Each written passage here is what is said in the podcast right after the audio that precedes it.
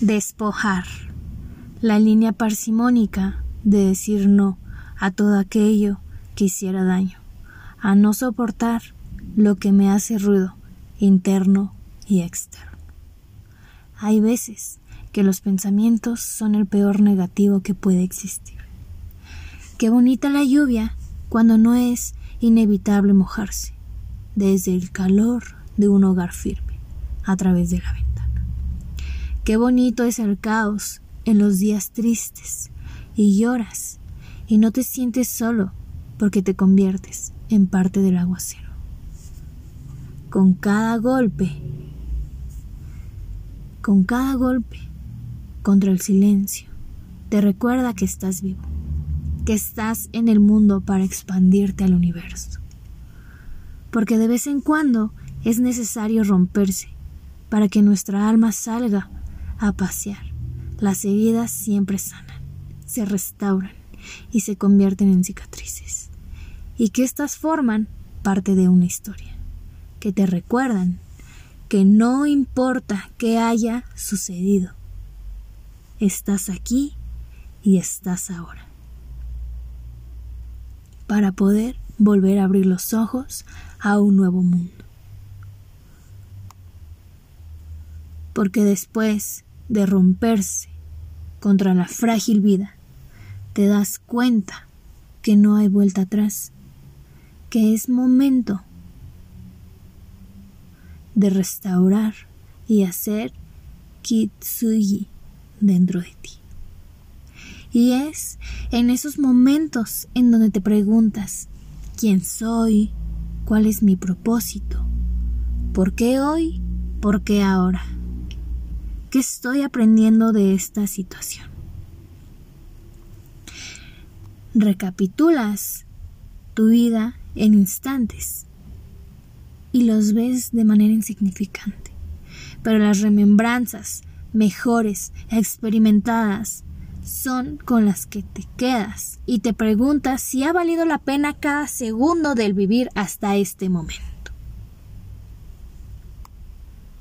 Desconozco el porqué de muchas cosas, pero a veces quisiera saber de aquel hombre que al parecer ya he escrito y ya he mencionado varias veces.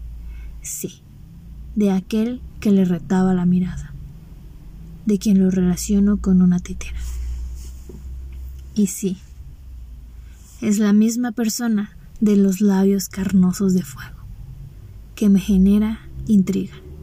¿Cuáles son sus orígenes? ¿Cuáles son sus raíces, cimientos e historia?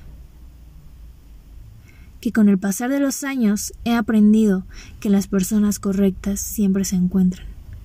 Cada ser humano que se atreve a elevarse por encima del entumecimiento de nuestro mundo, a aquellos que ven armas en lugar de cuerpos, la vida es suya.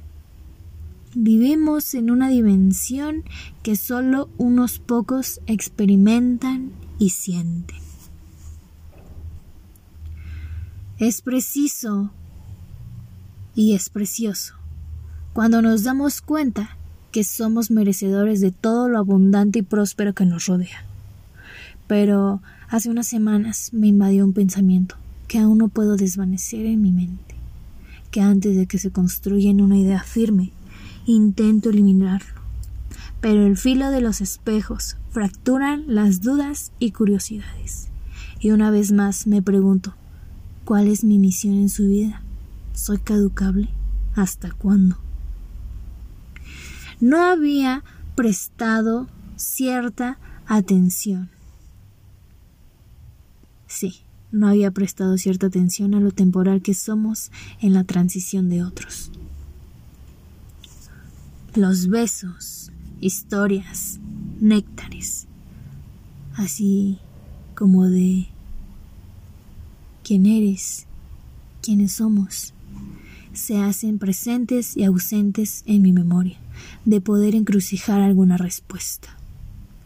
Después de emprender un nuevo vuelo, me golpea la duda y pareciera que no he aprendido a vivir el hoy. Pareciera que no he aprendido a vivir en el hoy y ahora. Puede que tenga miedo a lo irracional.